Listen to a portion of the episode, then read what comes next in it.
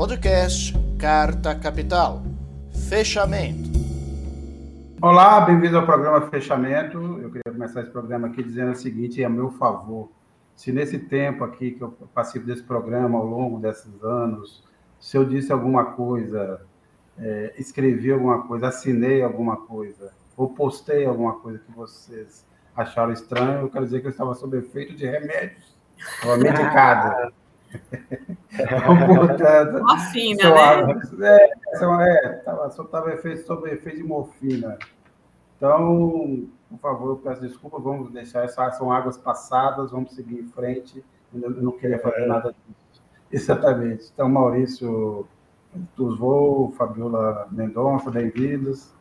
É, vocês não, né? Vocês, vocês não, não, sofreram desse problema como o Bolsonaro. Né? Da morfina, da morfina, é. eu estava me lembrando, em algum momento, o meu filho mais velho, ele precisou fazer cirurgia de grande porte e teve que tomar morfina por conta da dor, né, no pós-operatório. E o médico chegou para mim e disse: Olha, a gente não pode permanecer por muito tempo, porque a dor era muito forte, porque vicia. Então, assim, como ele vem, né, repetindo esse discurso há tantos uhum. anos, ele, Bolsonaro, Uhum. repetindo esse discurso há tantos anos, eu acho que ele sempre tomou morfina e viciou, né? Para ele ficar sempre dizendo a é, mesma coisa. Dessa vez ele não foi, não recorreu ao médico, né? Pelo menos foi lá a Polícia Federal. Então eu aqui dou boa noite a todo mundo que está nos acompanhando, bom dia para quem é do dia. É, começa aqui o programa Fechamento, mais uma edição. A gente vai tratar aqui, obviamente, do depoimento do, do Jair Bolsonaro na Polícia Federal, é, em razão daquela investigação sobre os atos antidemocráticos. É, ele que já tinha deposto semana passada sobre é, a, os presentes das joias, aliás, notícia fresquíssima que está aí nos, nos principais portais de notícias. O Ministério Público considera que houve crime nesse episódio é, das joias e também é, parece que a Polícia Federal também caminha para é, envolver cada vez mais o Bolsonaro é, nesse debate ou, nessa, ou nesse inquérito dos atos golpistas de 8 de janeiro. A gente vai falar também da CPI, que está o embate entre oposição e governo para tentar controlar a CPI, a oposição que é, quer dominar a CPI para contar uma história também muito particular, uma fake news. A, a Fabíola caiu, mas daqui a pouco ela volta aqui a participar, é, que é justamente essa ideia de que quem os golpistas agora querem fazer dominar a CPI do golpe para dizer que quem deu o golpe foi o governo federal, ou seja, foi uma estratégia do Lula para tentar ele sim implementar uma ditadura comunista no Brasil. Essa deve ser a tônica da oposição.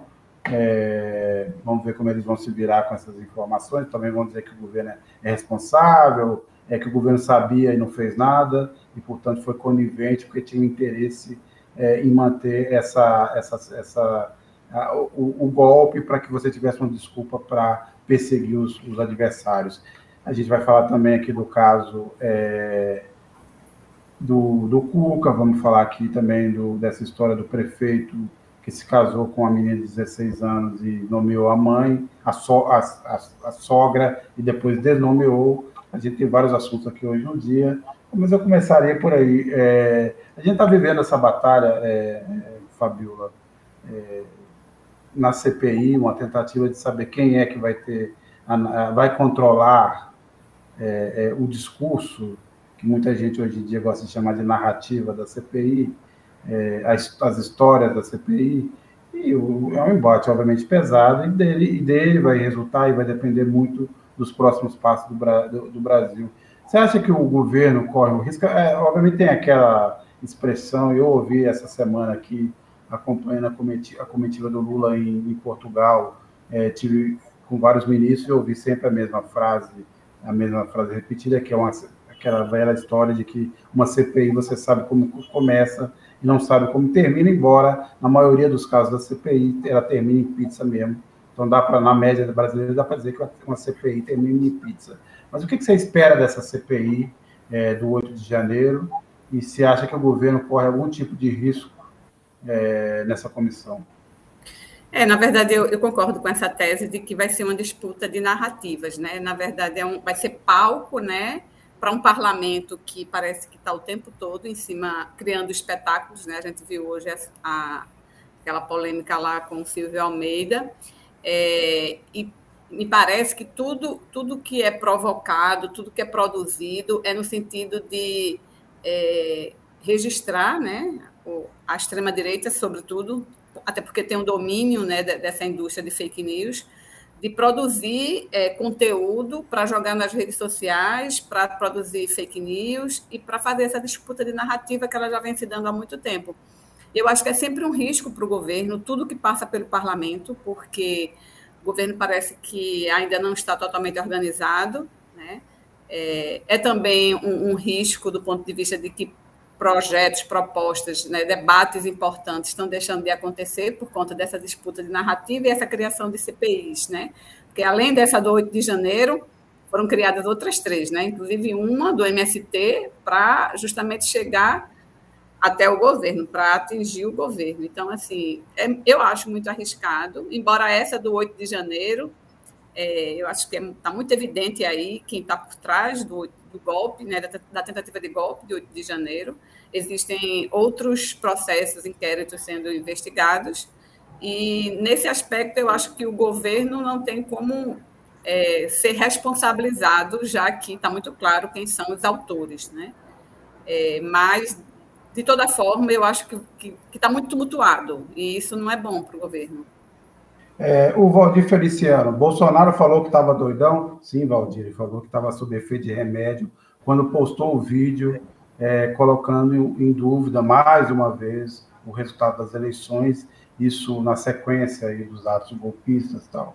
É, lembrando também que o Alexandre de Moraes, nesses últimos dias em que foram, primeiro, o Supremo Tribunal Federal é, transformou em réus 100 dos, dos, dos 1.300 presos ou é, é, fichados naqueles atos do 8 de janeiro, e segunda-feira, no dia 2, na terça-feira, dia 2, deve confirmar mais 200 réus, é, são 1.300 é, presos e investigados neste momento nessa, nessa CPI, é, e lembrando que, ao, a, desculpa, no Supremo Tribunal Federal, e lembrando que ao tratar desse assunto, o Alexandre de Moraes fez uma conexão entre estes é, vândalos, esses terroristas que quebraram e depredaram os prédios públicos, e o que ele chama de mentores intelectuais, e lista ali vários deputados e senadores, inclusive o Eduardo Bolsonaro e o Flávio Bolsonaro, é, como, e também cita muito o, Bolso, o próprio Jair Bolsonaro, embora o, o site sensacionalista tenha feito a melhor chamada é, dessa semana, que foi dizer é, não é possível é, dizer que o Bolsonaro é um mentor intelectual, porque lhe falta intelecto. Essa seria a linha de defesa. Verdade. Mas aqui tem outras mensagens também, já vou passar para o Maurício. Tem o Carlos Almeida. Será que foi efeito, efeito colateral da cloroquina? A Tatiana Nascimento. Quem nunca, né, gente? Quem nunca tomou um negocinho, ficou doido e resolveu dar um golpe de Estado. É, quem nunca? Maurício, de qualquer forma, o, o, parece que o governo agora abriu os olhos depois daquela. É, desse, desse, tumulto criado é, intencionalmente naquele vazamento do vídeo do general é, Dias, Gonçalves Dias, que era o ministro então do, do GSI, do Gabinete, Gabinete de Segurança é, Institucional, que acabou reforçando é, o lado dos golpistas, do bolsonarismo é, na CPI. É, foi uma semana não muito boa para o governo, mas eu não sei a impressão que, eu, que você tem, eu tive de que agora isso tudo levou o governo a se atentar para os riscos que podem vir pela frente, não? Sem dúvida, Sérgio. É, a semana, né, quando a gente esperava, ela foi quente, né? É, a, a Fabíola falou de narrativa, né? Narrativa é uma das palavras do momento, né? Nós estamos vivendo a época da pós-verdade, né? Como dizem alguns. E essa CPI, certamente, né? A oposição vai tentar utilizar para poder botar em marcha a máquina das fake news, né? A partir da narrativa, justamente, que, que o governo teria facilitado, né? O vídeo lá do general Gonçalves Dias não ajudou, né? Embora tenha sido a primeira versão editada, é, enfim, ficou essa, essa margem assim. Mas o governo, é, ele, como você falou, ele parece ter acordado né, para essa. A, questão é a seguinte: no Congresso as coisas não estão. O jogo não está jogado ainda, apesar da postura do presidente da, da, da, Câmara, Arthur Lira, de estar tá mais ou menos fazendo o, o, o, jogo do governo. O fato é que a base não foi testada ainda, como se diz, né? E a questão da CPI vem agora no momento que, enfim, é, a, a, o governo começa de fato né, nas casas legislativas. Né? É, a gente vai ter a votação do PL das fake news também, é, vai ter a, a questão do, do, do, arcabouço fiscal, enfim, o governo vai, ter que se preparar para de fato testar sua base e, enfim, e acordar. Né? Em relação à questão específica dos militares, Sérgio, é, eu estava, agora antes do programa, fui, fazer o último, o último confere, é, são 87 já exonerações feitas pelo, pelo Capelli, pelo, pelo, pelo interino, no GSI. Quer dizer, o governo começa a se mexer de fato nesse sentido também, para isolar essa ameaça militar e bolsonarista que ainda existe, digamos assim. E a gente fica na expectativa de ver daqui para frente como vai ser é, a atuação dos setores do governo, sobretudo na defesa, né, o ministro Múcio. Enfim, é uma expectativa grande para os próximos dias. Agora, a Fabíola levantou um ponto importante, porque, tanto no, mais na Câmara de Deputados, obviamente, até porque a qualidade da Câmara de Deputados é sempre pior, um pouco pior do que a do Senado, onde você tem políticos mais experientes, com, com passagem para o governo, um pouquinho mais responsáveis, entre aspas, por conta disso. Mas o fato é que o Congresso brasileiro está parecendo nessa altura uma espécie de casa da mãe Joana por conta do comportamento bolsonarista. E você citou isso, quer dizer, hoje você entra em qualquer reunião, é, no, é, com, é, em qualquer reunião do Congresso hoje, com participação de integrantes do governo ou discussões importantes, você vira tumulto, porque esses novos é, neobolsonaristas que chegaram ao Congresso nem é, têm conhecimento da máquina, são neófitos, não sabem como é que funciona o, o regimento é, do Congresso e não sabe nem como como você atrasa uma, uma, uma, reunião, como é que você impede uma votação, e eles só, só sabem usar é, é, da, é, da, força e do discurso de ódio. Mas então eu queria ver, assim, hoje foi um, mais um episódio deplorável, sinal da degradação do Congresso brasileiro, foi o episódio do Eduardo Girão, o senador Eduardo Girão, que até a legislatura passada, embora fosse bolsonarista, nunca tinha chegado a um ponto como esse, mas contaminado também pelo ambiente, foi lá é, dar fazer um xiste com o ministro é, Silvio de Almeida é, e lhe ofereceu um feto. Então, eu queria que a gente assistisse um pouco do desenrolar desse acontecimento e depois a gente comenta um pouco sobre esse episódio, que foi realmente uma cena patética aproveitar aqui, já que a gente entrou na questão da dignidade humana, e vou materializar a entrega desse dessa criança com 11 semanas de gestação. Doutor Girão, por favor, eu vou pedir uma coisa. Eu eu vou eu não quero receber isso por um motivo muito simples. Eu eu vou ser pai agora. Eu sei muito bem o que significa isso. Isso para mim é uma performance que eu repudio profundamente isso aí é uma, para mim, é, com todo respeito, é uma exploração inaceitável é, de um problema muito sério que eu tenho no país. Em nome da minha filha que vai nascer, eu me recuso a receber isso aí. Ok, a posição do ministro está dada. Da minha, em nome da minha, em nome da minha filha, não vou receber. Isso, isso é um escárnio. Não vou receber. Eu peço a. Senador, e falo com todo sentem... com to... falo com muito respeito, tá. respeitando o seu cargo, eu não vou aceitar esse tipo de coisa. Não estamos aqui para. Eu sou um homem sério e acredito que o senhor também seja. Esse tipo de performance aqui não é o que condiz com a minha maneira de ver a política. Fabílio e Maurício, por essa ordem, o que vocês acharam dessa, desse episódio? Eu, eu acho que o ministro definiu muito bem, né, com muita elegância, muito sério que ele é. Ele disse que é um escárnio, de fato é um escárnio. É, mas eu, eu volto a, a, repetir que a, a sensação que eu tenho é que no Congresso, principalmente na Câmara, mas hoje foi no Senado, né? Isso se deu hoje no Senado mas a, a, sensação que eu tenho é que eles convocam, né, eles estão provocando o governo, né, os ministros vão para lá para debater temas né, do dia a dia, e quando chega lá, eles armam um espetáculo. É, numa provocação para gerar uma cena onde eles possam produzir esse conteúdo e viralizar nas redes sociais e, e enfim, é, disseminar fake news, porque é esse o papel deles. Você não vê. A gente está há quatro meses né, do, do, início dessa legislatura, se bem que os deputados eles assumem, acho que em fevereiro, né? Quem assumiu em é. janeiro é. foi o executivo. Mas, enfim, a gente não vê um debate sério naquele parlamento.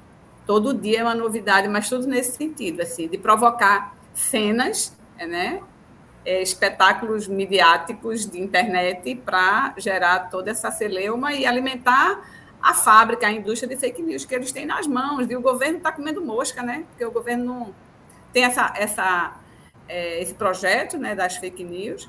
Eu espero que isso mude um pouco, mas o governo não está não tá sabendo administrar essa questão da, da comunicação na internet. Maurício? Maurício? É, é, eu acho. Opa, caiu não. É, então, é, essa questão, é, Sérgio, é, eu acho o seguinte: é, sobre quem estava falando? Perdão. Não, sobre esse episódio, esse episódio do, do, do Silvio de Almeida, do, do, Eduardo Girão. Ah, não, cara, perdão, perdão, perdão. É, é, que picotou aqui o meu. Não, grotesco, né? É, tem um, um livro famoso de Alan Poe, ator americano, chama Contos do Grotesco e da Trabesco. Essa história caberia facilmente, porque não, não tenho notícia no parlamento de lugar nenhum do mundo em que tenha acontecido algo parecido, né? E aí é a questão, né? É a política do espetáculo, como falou a Fabiola, né? Eles vão apostar nisso. É uma tática da extrema-direita em nível mundial. É, e, e, até a própria CPI, né? Nós estamos falando da CPI dos atos golpistas, né? É, o, o governo, enfim, não, é, perdão, a, os bolsonaristas, em princípio, estão querendo escalar um time de elite, né? Se a gente pode chamar de elite, né? Com Damares né? e o próprio é, Eduardo e Flávio Bolsonaro.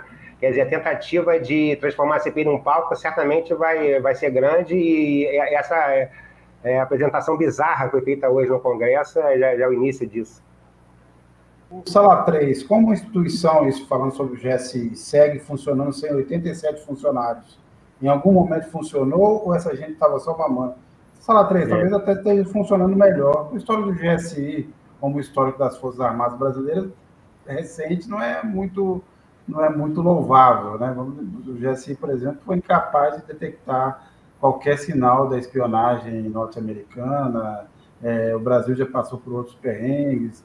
É, é, é sempre foi uma área dominada pelos militares, que os militares é, é, querem manter o poder sobre o GSI, apesar dos, dos últimos acontecimentos. Era, uma corpora, era, era um gabinete tomado pelo bolsonarismo, infiltrado pelo bolsonarismo, e se espanta também que tenha se demorado tanto para mexer. O governo ainda tem que fazer uma grande limpeza ainda dos, de militares nos cargos civis, eram mais de 7 mil, mas obviamente me, me, me, me causa muita estranheza que no, pelo, que no gabinete de segurança institucional isso não tenha sido feito logo nos primeiros dias. Né? O Lula é, é, é, é, confiou no, no, no, general Gonçalves Dias, que não tinha dado até aquele momento nenhum grande motivo também para desconfiança.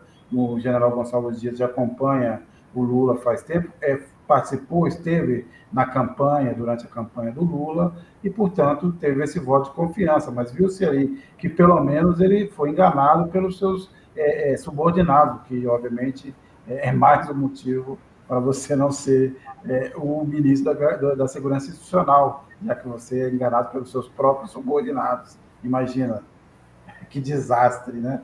Então, é, inclusive, o militar que entregou água foi fez a segurança de Bolsonaro em 2022, né? Eu vi hoje. hoje, hoje ah, então, e, te, é, Fabio, teve esse ponto ainda, porque a grande desconfiança de que esse vazamento é, foi feito pelos bolsonaristas com a intenção, obviamente, de desestabilizar o governo e permitir que eles tivessem é, a dianteira, vantagem na CPI, foi que no, no primeiro vazamento aparecia é, o rosto do general é, Gonçalves Dias, mas não aparecia o rosto do capitão de exército, o José Eduardo Natália Pereira, esse que distribuiu água, fez joinha, cumprimentou todo mundo e que teve na campanha do Bolsonaro. Então, esse foi, foi mais um, um ponto que, que chamou a atenção nesse episódio. Mas, de qualquer forma, a situação é essa. A, a impressão que eu tenho, depois eu queria ouvir vocês, é nós temos. É, é, você está numa encruzilhada, o Brasil já teve vários momentos e encruzilhadas e quase sempre escolheu o caminho errado raramente escolheu o caminho correto. Nós estamos de novo na encruzilhada. Mas eu, mas eu acho que tanto o Supremo Tribunal Federal quanto é, a, a, base governista no, na CPI tem a chance de tapar esse bueiro é, do golpismo. Essa é uma chance única. Isso implica de punir o Bolsonaro, perdão, seja é, no TSE, por conta da, é, da ação do PDT, daquela, daquela reunião que ele fez com os embaixadores para colocar em dúvida, em xeque, e tentar colocar isso em dúvida internacionalmente a lisura das eleições das urnas eletrônicas. Tem esse caso da Joyce e tem o próprio envolvimento do Bolsonaro, o estímulo do Bolsonaro, que é evidente, claro, aos atos golpistas de Rio de Janeiro. Tem esse ponto. Segundo, você tem a oportunidade de punir empresários bolsonaristas que financiaram aqueles atos do 8 de janeiro. Terceiro ponto, você tem e não pode desperdiçar a chance de fazer um, de condenar no, os culpados, né? ter o processo, obviamente, o devido processo legal, mas provada a, a culpa, condenar em instâncias civis e não militares os oficiais das Forças Armadas envolvidos nesse processo. E o terceiro ponto é usar essa CPI também para é, é, é, buscar e, e, comprovar a culpa de parlamentares que estão em exercício de mandato e que estimularam esses golpes do 8 de janeiro. Esse, esse, esse, essa, essa frente precisa ser firme e ela precisa chegar a um, a um termo bom para o país, porque senão nós estamos, vamos estar sempre submetidos ao risco do golpe. Essa é a minha opinião, mas eu queria ouvir é, Maurício primeiro e depois Fabio. Não, é isso, Sérgio. Eu acho que é uma oportunidade única, né, ímpar, né? O Brasil, como você falou, tem esse histórico, né, de empurrar para debaixo do tapete. A gente sempre fala nisso aqui nos programas nossos e em algumas matérias, né? A gente sempre tem um exemplo dos países vizinhos que encararam a questão dos crimes das ditaduras é, em seus países de uma maneira muito mais é, franca, digamos assim, que no Brasil, né? E agora, né, a gente foi, foi um governo de frente ampla, né? Um governo de defesa da, da uma candidatura do Lula, né, em princípio, agora um governo de defesa da democracia. Eu acho que essa defesa da democracia tem que se materializar é, nessa punição, não uma punição fora do marco legal, nada disso, mas dentro da lei, é identificar e punir da forma que for preciso é, quem fez isso, porque foi um atentado contra o Estado Democrático de Direito e é, o Brasil não comporta mais isso em 2023. Exato, eu estava me lembrando, eu entrevistei recentemente a presidente da comissão de anistia, né? É, e aí ela estava dizendo isso, a, a, aquele, aquele, aquele slogan né, que, que, que, a gente usa, sem anistia, é exatamente para que é, não, não fique né, na impunidade. Se, se tiver anistia, é um, um sinal de que isso pode acontecer de novo. Então, é preciso, de fato, a punição, né, os responsáveis serem punidos, pagarem por esses atos, para que isso não se repita. Porque, é, e aí ela cita, inclusive, que é, a anistia né, do, do, do regime militar, é, é, que, que, até hoje né, existe, a gente, é, Maurício citou o exemplo do, de outros países que, né, que fizeram todo esse trabalho de transição. É, no Brasil isso não aconteceu, e é por isso que vem e volta, vem essa história de golpe, porque a história não foi passada limpo, porque a, a, a impunidade, ela ela prevaleceu. Então, sem anistia é exatamente para que isso não possa acontecer de novo. E só não vai acontecer se as pessoas, os responsáveis, forem de fato, de, de fato punidos. E nesse Agora, caso... você tem... Diga, diga, diga, Maurício. Diga. Não, é, deixa para você. Nesse caso, o depoimento do, do, Bolsonaro não ajudou, né? Eu não sou especialista, não, mas assim, já, já assisti a vários depoimentos, já li dele falando que estava sob efeito de remédio, que postou sem querer. Não foi dos mais brilhantes. Não, não, essa linha de defesa, inclusive, alguns advogados experientes já, já levantaram que é muito arriscada para o Bolsonaro, porque você pode pôr em dúvida várias decisões que ele tomou em momentos anteriores. É, esse, pelo menos, é um risco. Agora, a, aparentemente, o Globo, o G1, teve acesso aí à íntegra do depoimento do Bolsonaro e ele está naquela agora de que já são águas passadas, vamos esquecer a eleição de 2022. Acabou, aquilo foi só uma um ímpeto, uma brincadeira, e agora tocar a vida para frente nessa, forma, nessa tentativa desesperada de se livrar é, da culpa. Eu, particularmente, acho, e eu queria também ouvir vocês, eu, eu, vocês sabem que eu sempre fui cético em relação à punição do Bolsonaro, sempre achei que ele ia acabar se livrando, mas eu tenho cada vez ficado mais convencido que essa gama de processos contra ele, no mínimo, vai levar à inelegibilidade do Bolsonaro ele vai ficar aí oito anos sem poder se eleger, mas eu queria saber se vocês acham isso também, ou se eu estou otimista demais. É, é, o processo para ele ficar inelegível né, já está bem adiantado no TSE. Né? Eu acho que, de fato, ele vai. Mas, sinceramente, não acredito numa punição para além da, dele não poder ser candidato. Né? Eu sei, né? Alexandre de Moraes está tá com uma mão de ferro aí nos processos. Vamos ver se, se de fato a gente. Mas eu não tenho muita esperança, não. Mas o fato dele ficar inelegível, eu acho que isso vai acontecer, de fato. É, eu acredito que o, o circo está se apertando, né? A própria fala do Lula na Espanha, lá quando ele cita nominalmente o Bolsonaro, ele dizendo que acredita que o Bolsonaro é, é, era o mentor, né? É, apesar de ter aquela piada já tá rolando na internet também que ele não pode ser mentor de nada, enfim. É, isso mostra que o, o circo está se apertando e, e é, é difícil para o Bolsonaro eu acredito também, Fabio, tem um subtexto né, na, na, na, direita hoje em dia de que ah, punir o Bolsonaro vai ser pior, não, não façam isso, vai ser pior para a esquerda, mas na verdade é, eu acho que pelo menos a inedibilidade ela vai acontecer. Né? O resto eu concordo com vocês, talvez seja um pouco mais difícil. É, diante do, de, de, todos os processos, né, toda a gama de, de, de marco probatório que existe em várias coisas, é, seria para muito mais que isso, né? mas enfim, é Brasil. Né? Ah, eu, inclusive, queria ouvir também, chamar quem está nos assistindo aí a opinar é, queria saber se o pessoal aí está achando que o Bolsonaro vai se livrar, ou se dessa vez, ou diante de, de, desse conjunto de ações que estão é, circulando, lembrando, como eu falei no início do programa, que também o Ministério Público, diante da manifestação da procuradora que cuida do caso hoje, tende também a apresentar uma denúncia contra o Bolsonaro no caso aí das joias, dos presentes das joias árabes, né?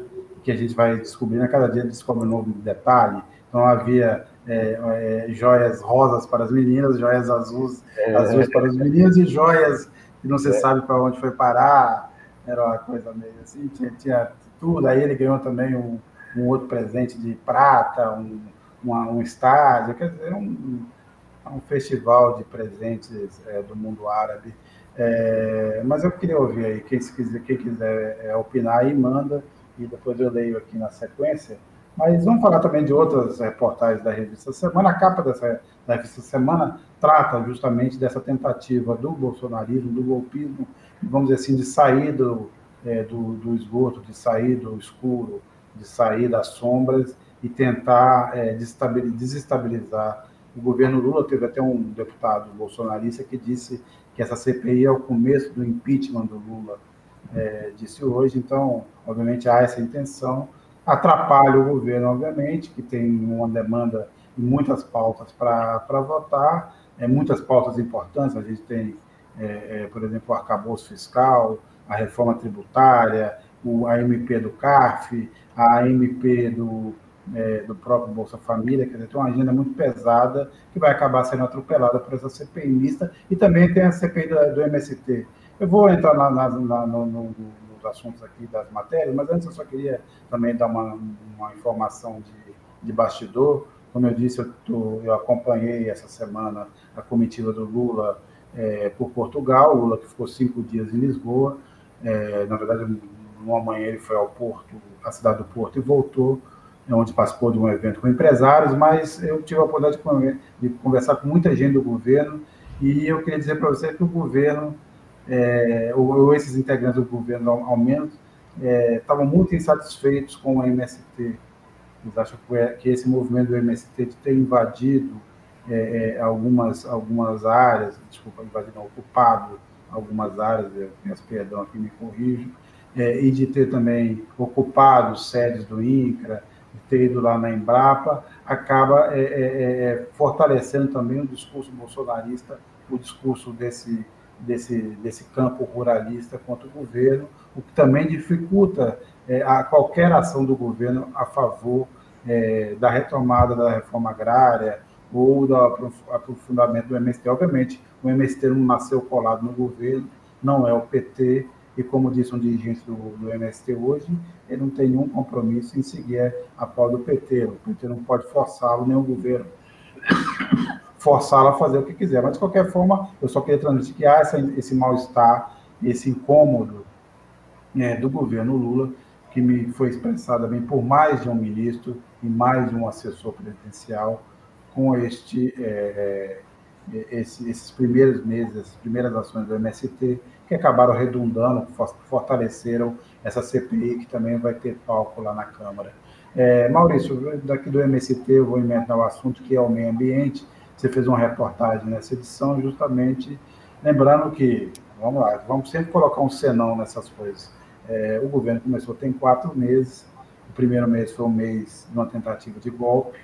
É, você passou, depois você teve toda é, é, a comoção pelo genocídio Yanomami. Isso consumiu, obviamente, como deveria ter consumido muita energia. Mas o, mas o fato é que o governo começou a tomar uma série de, de medidas e ações e de reestruturar a política ambiental que foi dizimada no governo Bolsonaro mas obviamente isso ainda não teve resultado. Eu queria saber como é que está, o que está se passando nesse momento e quais são as maiores dificuldades que o governo enfrenta nessa área ambiental nesse momento. Sérgio, o nó na questão, mais uma vez, passa pelo Congresso. Né? É, a gente, inclusive, fez matéria recentemente é, mostrando que o balanço do, do, governo na área ambiental, na opinião dos ambientalistas, de todo o setor ambiental, é positivo. Né? Você citou bem esse acerto inicial em relação aos Yanomamis, tem muita dificuldade, é preciso reestruturar é, IBAMA, ICMBio está sem presidente nomeado até agora, enfim, uma série de dificuldades. Mas é, tem duas faces dessa moeda, dois lados. Um, um, deles é a questão internacional, são as intenções do governo, é isso que eu procuro mostrar na matéria. É, desde que o Lula e a Marina foram, antes mesmo da posse lá na COP do Egito, também manifestaram é, o desejo de retomar a agenda ambiental, se comprometeram com o desmatamento zero até 2030 e outras coisas, é, a agenda ambiental internacional do governo, digamos assim, andou. Né? O Fundo Amazônia teve esse incremento aí da, da Alemanha, agora os Estados Unidos vai, vai colocar 500 milhões de, de dólares e procurar novos é, doadores, quer dizer, é por esse lado tá, tá bom, mas no Congresso a coisa está emperrada. Além dos diversos projetos de lei ainda nocivos ao meio ambiente, é, eu usei até o exemplo, nós tivemos o PL da Mata Atlântica, na verdade foi um jabuti colocado em outro PL que foi para o Senado agora, que altera a lei da Mata Atlântica. A Mata Atlântica, é, é, além de ser o bioma mais devastado do, né, do, do, do Brasil, ele tem só 12% de sua área remanescente original, ele é o único que tem uma lei específica de proteção. Não existe lei da Amazônia, nem lei do Cerrado, infelizmente ainda, mas existe a lei da Mata Atlântica. Quer dizer, é, esse avanço sobre a lei, no sentido de flexibilizar, ele foi para o Senado, demonstrando certa fragilidade do governo na Câmara. É, e eu, é, eu começo a matéria citando o exemplo do, do, encontro em Buenos Aires que aconteceu até o último domingo, do acordo de Escaçu. Escaçu é uma cidade da Costa Rica, lá foi elaborado um acordo é, que basicamente tem, tem, tem várias, é, várias é, cláusulas, mas as principais delas são dar acesso à informação dos, dos processos ambientais criminais e também de tornar é, o controle social sobre os processos de, de, de proteção e de, de, de lideranças ameaçadas. O Brasil deveria ter chegado a esse acordo. Deixa eu explicar melhor. O Brasil ele é signatário do acordo desde o primeiro momento, mas nunca o ratificou, porque o governo Temer não fez isso, nem o governo Bolsonaro. O governo Lula falou que ia fazer, mas não conseguiu fazer a tempo. Enquanto aconteceu, a ministra Marina Silva do Meio Ambiente esteve lá. É, nós tínhamos um candidato a, a, uma das sete vagas do Comitê de Monitoramento da Aplicação do Acordo, que é importantíssimo, que é o Rubens Borne, um, praticamente um decano aqui dos ambientalistas brasileiros é, dado como pule de 10 para ser um das sete nomes, mas o fato do Brasil não ter ratificado a tempo é, melou tudo. Ele não foi escolhido.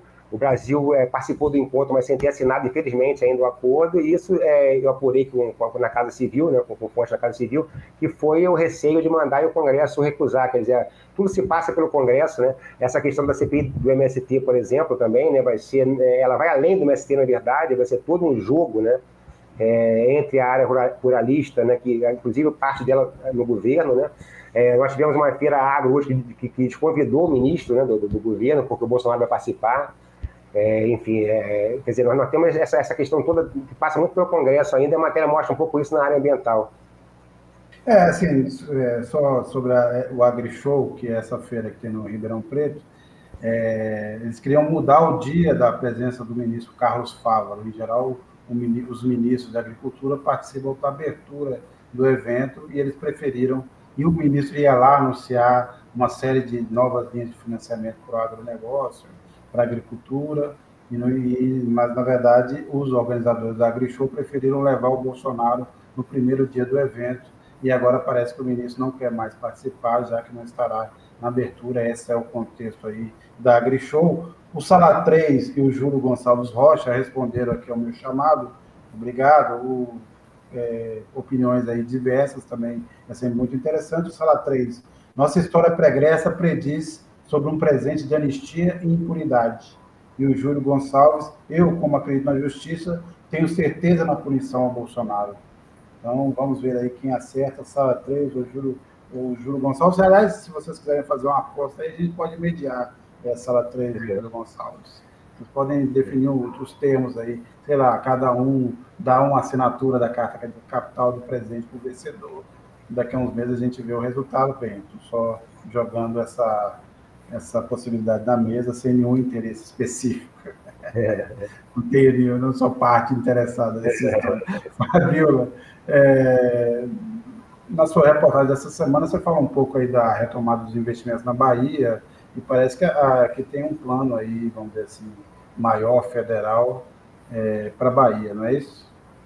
É, uma das, das, das, questões que o governo Lula tem investido muito é nessas relações internacionais, né? E na viagem para a China, é, o presidente é, cancelou no primeiro momento porque adoeceu, mas mesmo é, sem Lula, antes mesmo de Lula chegar lá, é, o governador da, da Bahia, o Jerônimo Rodrigues, foi, passou 16 dias lá, é, fazendo articulação. Né? Depois que Lula chegou, ele, ele é, se engajou na, na, comitiva presidencial e trouxe na mala muitos acordos. Né? Então, é, a Bahia está sendo apontada como o Estado, né? como Pernambuco foi no segundo governo Lula, na época de Eduardo Campos, que vários investimentos vieram né, para cá, para Pernambuco, eu falo de Pernambuco, né, como a refinaria, a Hemobras, a própria é, fábrica do, da, Jeep, enfim, vários investimentos está acontecendo agora na Bahia e, e, com a intermediação do governo federal da diplomacia brasileira. Então, é, o Jerônimo Rodrigues ele trouxe para cá a garantia da, da fábrica de carros elétricos que vai ocupar o espaço deixado pela Ford quando a Ford fechou ficou lá, né, o vácuo e agora tem essa garantia. Existe também um protocolo para a instalação, para a refinaria, né, é, que foi privatizada no governo Bolsonaro, ela passar a produzir também combustível verde.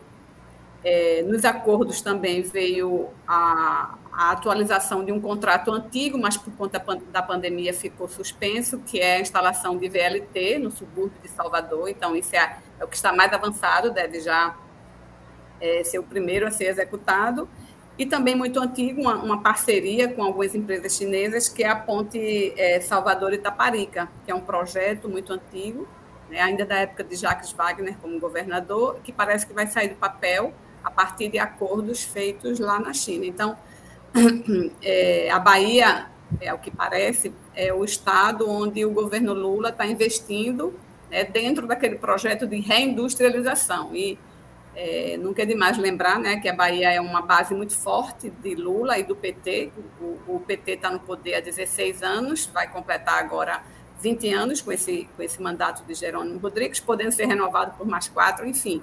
É, são muitos anos que o PT está tá liderando o governo da Bahia. Né? A Bahia é um estado que deu sete, mais de 70% de, de, de votos a Lula, é um estado que é a menina dos olhos do presidente Lula. Ele chega a dizer, inclusive, que quando terminar o mandato, pretende morar numa praia da Bahia. Enfim, a Bahia está sendo a menina dos olhos do governo federal. Eu trago isso na matéria, mostrando todos esses investimentos que o governador é, conseguiu lá na viagem à China, que foram 16 dias de muita articulação. China e Emirados Árabes. É, é o caso também tem uma matéria complementar nessa edição, que é do editor de economia Carlos Drummond, falando aí de uma certa retomada do investimento estrangeiro. A gente sabe que nos anos Bolsonaro houve uma debandada de multinacionais do Brasil. Você citou a Ford, mas você tem umas Mercedes-Benz, é, é, várias empresas saíram do país, uma lista enorme, e agora você começa a ter um, um retorno, uma revoada, uma volta ao Brasil, é, que inclui a, as empresas que você citou, mas também a Toyota, que vai produzir também carros híbridos no interior de São Paulo, a Nestlé, que vai abrir um novo centro de produção e vai reformar fábricas. Você tem uma, uma indústria automobilística chinesa que também vai produzir no interior de São Paulo. Você tem a própria Shine, a Shine que é base daquela, daquela é, polêmica do, da cobrança do imposto é, sobre os, os, os, as transações de 50 dólares. Uma história que o governo, obviamente, errou bastante na comunicação, não soube informar direito a desconfiança ali era que essas empresas simulavam é, negócios de pessoas físicas é, para ficar na faixa dos 50 dólares, escapar do imposto e inundar é, é, é, o Brasil de produtos que depois eram vendidos é, em lojas é, ou no comércio informal do Brasil. Só que o governo não soube explicar isso direito, acabou voltando atrás na medida de cobrar os impostos, mas acabou, ao mesmo tempo, por outro lado, arrancando da, da, China, da China a promessa de fazer uma produção no Brasil e uma das empresas que vai produzir, ou duas das empresas, é, é, pertencem ao Josué Gomes da Silva, que é o presidente da Fiesp. Então, você tem aí um início de uma retomada é, é dos investimentos estrangeiros. É, o governo está achando que isso pode aí abrir uma nova, é, uma nova rodada de, de de, de, investimentos, de atração de, de, de, recursos, que também acaba gerando emprego. O Carlos Almeida pergunta assim, sobre a Shine, sobre a Shine, o Haddad soltou uma declaração horrível, elitista, não acha? Sim, para quem não, não se lembra ou não acompanhou, o Haddad falou, quando foi é, perguntado sobre essa história do, do imposto, ele disse, eu nem sei o que são essas empresas, essa Shine, o AliExpress, eu só compro livros, eu compro tudo, só entro no site da Amazon e compro um livro por dia e tal. Aí até alguém lembrou, um, um amigo, o Gilberto Marigoni, né, com muito espírito, falou assim, é, o ministro da Fazenda não serve para ser alguém que faça o controle das contas públicas, porque ele compra um livro todo dia e paga a taxa de, de entrega todo dia. Então, é melhor é fazer, juntar, comprar 30 livros e você paga numa remessa só e paga uma taxa de entrega, em vez de todo dia comprar um livro picado. Então, além de elitista, você tem esse ponto aí do Haddad, que com as próprias finanças também não toma muito cuidado. Foi elitista, sim, é, Carlos Almeida. Piorou a situação é, e criou um desgaste desnecessário Aí, no fim das contas, resultou nisso, um compromisso da China também há uma grande exposição da China de é, retomar umas relações de investimento no Brasil. É, a China que andava, obviamente, distanciada do país, como a maioria, inclusive, do globo terrestre, por conta das peripécias da política externa brasileira. É, eu queria é, comentar com vocês, é, Fabiola, na verdade, é mais uma, eu queria ouvir mais a opinião da Fabiola. A gente tem hoje é, tem dois casos emblemáticos essa semana no Brasil. Quer dizer, hoje, os policiais federais embarcaram para, para os Emirados Árabes, por onde o Lula passou, para buscar lá o, o, o Brenan, é, acusado né, de agressão, de assédio, de estupro, é, e que havia se refugiado nos Emirados Árabes. E a gente teve também esse episódio da demissão, quer dizer, o Cuca, treinador do Corinthians, que foi acusado e enfrentou um processo de estupro faz já algumas décadas, mas de qualquer forma, um caso que ele sempre lidou da, da, pior, da, pior, da pior forma possível, sempre negou, e as evidências é, do, do, do, processo são muito contundentes, e por pressão da torcida corintiana, o Cuca, mesmo ontem, depois de uma vitória dramática, ter classificado o Corinthians para a próxima fase da Copa do Brasil, é, acabou pedindo demissão por conta dessa pressão. Eu queria, é, Fabíola, te ouvir se você acha que isso é, são sinais de uma mudança de tempo, uma mudança de comportamento, ou se são casos ainda muito isolados para tirar algum tipo de conclusão mais, vamos dizer assim, mais positiva do que se passou. Eu acho que as mudanças elas vêm acontecendo muito lentamente, né? É, esse caso do treinador do, do Corinthians e aí na cena ontem quando ele no final do jogo, os jogadores foram né, coletivamente abraçar. É, Para mim, né, me parece que é meio que apoiar esse tipo de prática. Né? Então, assim, por mais que a gente tenha avançado, é, a gente continua com aquela cultura de que a mulher é a culpada. Né? Tem várias declarações do próprio treinador nesse sentido, né? É, tratando uma criança, né? 13 anos, né? Um adolescente que acabou de sair da infância, né? um adulto praticando esse tipo de crime. Então, é, não deveria ter nenhum tipo de apoio, né? Ele deveria realmente ser punido dentro da lei. E, mas infelizmente, né, ele, ele tem, tem recebido muitos apoios. Então, a mudança ainda é muito pequena, muito pequena, infelizmente. Em relação ao Brenan, né, ainda bem, né, demorou, mas ainda bem que esse, esta, essa pessoa, né, vai ser presa. Aqui em Pernambuco existe muita, tem gerado muita polêmica, porque o nome dele, atrelado Brenan, é uma família muito tradicional, né? Do Francisco Brenan, um grande artista plástico, renomado. E aí, a semana passada estava gerando muita polêmica, a filha dele se posicionando, dizendo, dizendo que ele é distante, é um Brenan muito distante, então, para não atrelar o nome dele à família, mas distante ou não, né? Tá aí o nome dele, é o nome mais usado. E tem um outro sobrenome dele, que não é Brenan, se não me engano, é o Fernandes Vieira. Estou na dúvida agora, mas é de outra oligarquia. Quer dizer, é uma pessoa que está atrelado a duas oligarquias, né? A duas famílias tradicionais aqui e acha que, por conta disso, pode praticar né, todos os abusos. Ainda bem que agora ele vai ser punido. É, a gente está falando aí de, de, de novos tempos, é, de alguma mudança nos comportamentos. A gente teve aqui é, é, nessa semana também, e, apesar de todo esse tumulto que estava no Brasil, a gente teve finalmente a entrega do prêmio Camões é, ao, Chico, ao, ao, Chico Buarque. Vamos relembrar também a história. O Chico Buarque foi escolhido pelo prêmio Camões. O prêmio Camões é um prêmio instituído foi instituído em, é, uma parceria do governo português, do governo brasileiro. É, cada parte paga metade do prêmio, avaliado em 100 mil euros, cerca de 550 mil reais. O Chico Buarque ganhou em 2019 e o Bolsonaro se recusou a assinar o diploma que conferia, então, a, a honraria ao Chico Buarque.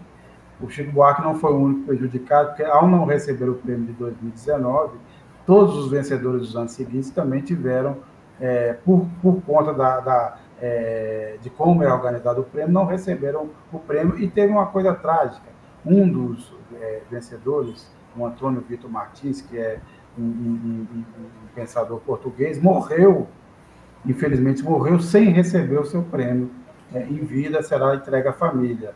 Depois teve uma, uma escritora moçambicana e o Silviano e um outro brasileiro, Silviano Santiago, é, que foi o vencedor. Esses ainda vão receber. A escritora é, é, moçambicana receberá em maio aqui em Portugal é, o seu prêmio. Isso tudo causou. Mas de qualquer forma a gente teve então essa cerimônia na terça-feira, na segunda-feira, dia 24, véspera é, do 25 de abril aqui, é, que, onde se comemora a derrubada, a revolução dos cravos que é, derrubou a ditadura salazarista, e o Chico Buarque ali estava muito nervoso, mas foi um momento muito emocionante de, é, de, qualquer maneira. E tem dois trechos que a gente queria assistir. Primeiro, eu queria é, é, que a gente assistisse a piada que ele fez da gravata, né? uma referência ao fato da, da, da Janja Lula da Silva ter saído do hotel para comprar uma gravata do Lula numa loja da, da Hermenegildo Zenha, que fica justamente bem ao lado do hotel. Do hotel é, pagou com o próprio dinheiro, com o próprio cartão, mas isso acabou virando uma espécie de celema no Brasil, uma gravata avaliada em 900 reais, que também não é nada assim tão é, caro, né? não está longe de ser. Por exemplo, o sapato que o é, Bento XVI usava da Prada custava 100 mil euros, então não chega a esse ponto. É uma gravata de cento e poucos euros. Mas aí o Chico fez a piada sobre isso, eu queria que a gente assistisse esse, esse trecho primeiro, que foi um, um momento de descontração que ajudou ele até depois a engrenar no discurso. Ele começou assim, diante de todas as homenagens que tinham sido feitas, ele estava muito nervoso. Ele acabou fazendo essa piada que deu ali o arranque para depois o resto do discurso dele. Cacá? Minha mulher, Carol, Carol Proner eu estou emocionado porque hoje, hoje de manhã ela, ela saiu do, do hotel, atravessou a avenida e foi comprar essa gravata.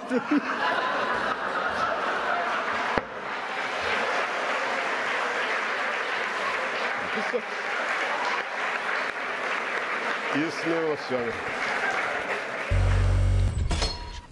Queria que a gente visse agora outro trecho, que eu acho que foi o ápice do discurso do Chico, foi essa frase que ele fez, que resume muito bem o que o Brasil viveu e o que a classe artística viveu nesses quatro anos do Bolsonaro. Cacá, por favor.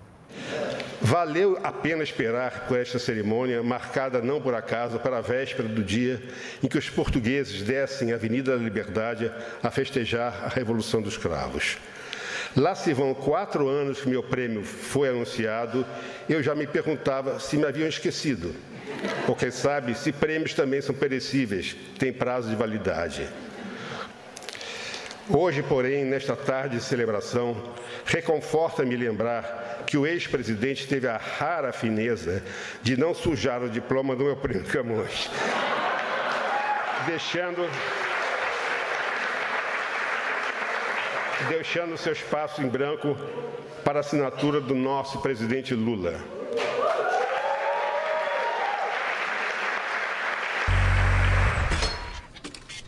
Grande momento, não, Maurício? Foi realmente, diria que, vamos dizer assim, é também um marco desse novo momento do Brasil, não? Não, sem dúvida, né, Sérgio? O Chico Buarque, né, além de excelente compositor e cantor, escritor maravilhoso e outras coisas mais, ele de vez em quando nos brinda com performances em discursos inesquecíveis. Né? O Sérgio Lira estava lá presente né, na entrega do prêmio, né, ele pôde presenciar esse discurso do Chico. Eu, alguns anos atrás, estava lá também presente quando ele falou aquela da Bolívia, que fala grosso, né? quer dizer, ele tem as tiradas ótimas. O Chico Buarque é um cara que é muito querido, né? De, da, da, da, de boa parte da nação, né? É, e é muito interessante ter recebido esse prêmio. E até o, se transformou em mais um ato internacional, né? De, de, de desagravo ao Brasil, digamos assim. Você, Fabíola, o que, que achou? É uma frase que vai ficar para a história, né? Acho que vai virar um clichê agora, porque sempre muito inteligente, com muita delicadeza, né? Ele consegue expor uma realidade né, que, infelizmente, o Brasil viveu. Então, uma, uma rara, como foi uma rara fineza de não assinar o prêmio, né? Ele falou. É, é genial, é genial. Eu acho que eu, eu pensei, Fabio, e acho que todos nós pensamos, né, quando, quando rolou na época, ah, o Bolsonaro não quer dar o prêmio. Eu pensei, pô, o Chico deve estar pé da vida, né? Como é que o Bolsonaro não quer dar? Ele que não vai querer receber, né? Agradeceu. É, pois é, mandou bem, mandou bem.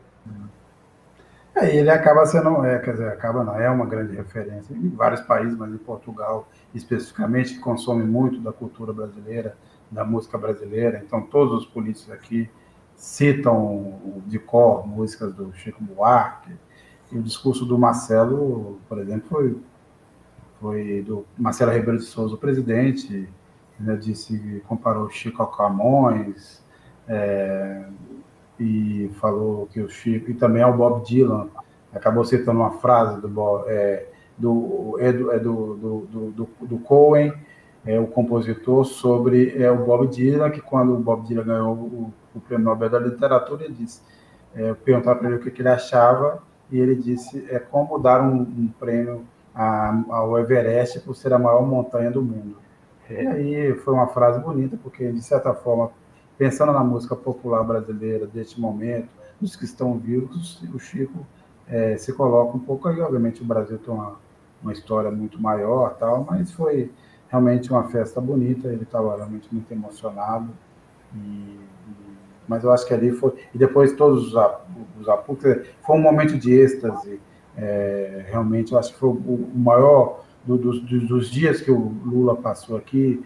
É, foi talvez o grande momento de êxtase, assim, de, de, de, é, de, um momento em que você respirou e que tinha muitos brasileiros na plateia, mas também muitos portugueses, uma comemoração assim, um, um, um pouco da volta à racionalidade do Brasil, né? da valorização da cultura. Então, isso foi um palácio que é muito bonito, que é o Palácio de Queluz, que você, não sei se você sabe, foi onde o Dom Pedro nasceu e morreu. Inclusive, foi na mesma cama que ele nasceu e morreu. Então, é um palácio muito bonito que fica em Sintra, Sintra, aqui nos arredores de Lisboa. Foi uma festa bacana num salão muito bonito, que era o Salão do Trono, que é um salão muito bacana. Então, foi, foi um momento, foi um momento assim marcante dessa, dessa viagem do Lula é, a Portugal. É... Maurício, eu começo com você, Fabiola. Eu queria saber qual é a dica que vocês têm aí para quem nos acompanhou até agora, começando pelo Maurício. É, duas dicas, Sérgio. A primeira, né, é, finalmente, parece vai ser votado três anos após o PL das fake news, né, na semana que vem. E aí é interessante a gente ver como vai se, se resultar essa, essa história, porque o Brasil tem oportunidade, e muita gente não está falando nisso, é uma coisa hoje, não do mesmo patamar da questão ambiental, mas, mas é uma coisa muito grande em termos internacionais, que é essa questão de moralizar o uso das redes sociais, das plataformas, né, para evitar coisas graves que estão acontecendo com a humanidade. Isso é uma discussão muito importante. Eu acho que o Brasil ele, não somente pode votar uma lei nacional, mas também ser vanguarda nessa discussão. É, esse episódio do, do, ministro Flávio Dino da Justiça, que suspendeu o Telegram, é, já é muito interessante, porque o Telegram é, é uma das plataformas menos colaborativas né, internacionalmente. E é uma questão muito importante mesmo, porque senão não tem como hoje em dia mais ficar dando guarida ou acobertando é, grupos neonazistas e coisas do tipo. E tem uma segunda dica, Sérgio, não quero ser leviano, não, eu pesquisei rapidamente, essa é para os pesquisadores, para os investigadores da Polícia Federal. Eu dei uma pesquisada rápida hoje sobre o uso de morfina em o, o Bolsonaro teve, teve internado por erisipela e obstrução intestinal, correto? Eu dei uma pesquisada rápida sobre o uso da morfina nesses casos e não encontrei nada. Morfina por obstrução Hum, não. Vou continuar pesquisando. Morfina é para dor, morfina é para é, dor. Pois é, pois é, não encontrei, mas enfim. Pode ser, é, pode ser a, Pode é. ser a dor da facada, quem sabe. pode dizer isso. É, é, pode Fabiola. Eu fico com as CPIs, né, que, tão, que estão começando aí, esse debate que está se dando aí no, no, Congresso Nacional, especificamente a CPI do 8 de janeiro e do MST, lógico, né, e os nomes, né, que vão ser colocados para comandar essas comissões, né. A do MST está é, tá perigando muito, porque o, o o presidente deve ser o coronel Zuco, né, o que foi ele quem propôs, e um dos nomes cotados para ser relator é simplesmente Ricardo Salles. Então, isso é muito, muito complicado, é, é, muito arriscado esse tipo de coisa, porque a gente sabe como esse pessoal lida, né, como, como, ele, como eles é, sabe como é o modus operandi desse pessoal. E a outra do 8 de janeiro, né, essa disputa aí de, dos nomes, eu acho que a gente tem que ficar de olho também. Me parece que o governo está tendo vantagem, vai ter mais aliados do que oposição, né? Mas são duas comissões que a gente precisa de fato ficar de olho, porque vão, fazer, vão dar trabalho, vão fazer barulho. Lembrando que isso não é a primeira CPI do, é, contra o MST, é, já aconteceram outras e é sempre a mesma tentativa de criar ali um clima de criminalização, é o que deve acontecer de novo. A minha dica fica, vou para um tema internacional, que é falar um pouco dessa dificuldade que os, os governos progressistas têm, têm tido é, na, no seu retorno ao poder em vários países. Lembrando que na semana passada, na sexta-feira, o Alberto Fernandes é, anunciou que não vai concorrer à eleição na Argentina. A situação na Argentina é muito grave. É, o governo não conseguiu debelar a inflação que vinha, que vinha do governo anterior. É, essa guerra da Ucrânia, é, com os efeitos inflacionários, só piorou a situação a situação é, então humanitária na Argentina, a crise econômica e social é grave, e agora o partido peronista é, não, não tem ainda um candidato assim muito claro e muito forte para concorrer na próxima eleição, é um grande risco de perder o poder depois desse mandato é, muito morno e com vários erros e também com muitos problemas internos que o Alberto Fernandes teve, lembrando que a eleição é, no ano que vem. Segundo, a gente teve hoje é, a confirmação de que o Gustavo Petro, que também é recém assumiu, primeiro governo de esquerda na Colômbia, é, pediu a renúncia de todos os seus ministros para refazer é, o ministério, refazer o gabinete, por conta das dificuldades que ele tem encontrado para aprovar as reformas prometidas na campanha, reformas que pretendem mudar é, é, o, a, a política e a economia colombiana, num país que sempre foi dominado é, pela direita, ou até pela ultradireita, um discurso muito belicista. É, é, então, é essa dificuldade. Lembrando também que nesse final de semana teremos a eleição no Paraguai, esse domingo. No Paraguai só é, é uma eleição de um turno só, não tem segundo turno. E está lá o candidato colorado ainda liderando as pesquisas, mas é, empate técnico com um candidato de centro e a gente vê também a subida de um, uma espécie de Bolsonaro é, é, paraguaio, é, que em uma semana subiu de 14% para 23% das intenções de votos nas pesquisas, e agora ameaça tumultuar é, esse jogo político. É um cara que disse é, em outras, já deu declarações anteriores, que, por, por exemplo, mataria 100 mil brasileiros bandidos, segundo ele, que vivem no Paraguai então há ali no Paraguai uma ameaça de um bolsonarista chegar ao poder Esse é o clima que está instalado aqui nesse momento na América do Sul. Não é um cenário fácil e, e esse jogo está em disputa. É, e, obviamente, o que acontece no, na Colômbia, no Paraguai, um pouco menos, mas na Argentina acaba também, é reflexo e acaba se reflete e acaba refletindo também os problemas brasileiros. Eu queria dizer isso, queria agradecer que nos acompanhou até agora. Fabiola, Maurício, obrigado mais uma vez por dividir esse programa comigo. E lembrando, né, contribuam, assinem, assinem a revista, se tornem so, é, é, inscritos do canal, acompanhem a programação da, é, do canal do YouTube da Carta Capital, inclusive os programas é, fechados para, para, para quem contribui. Tentem nos ajudar, quanto mais a gente é, tiver alcance, mais relevância a gente vai ter no debate público. O canal já está aí, passou dos 500 mil, mas a gente está aí que espera que ao longo desse ano a gente consiga também aumentar esse número, número rumo aí a um milhão de inscritos, é o nosso objetivo nesse momento. Então, até a próxima, e Maurício e Fabiola, até a próxima.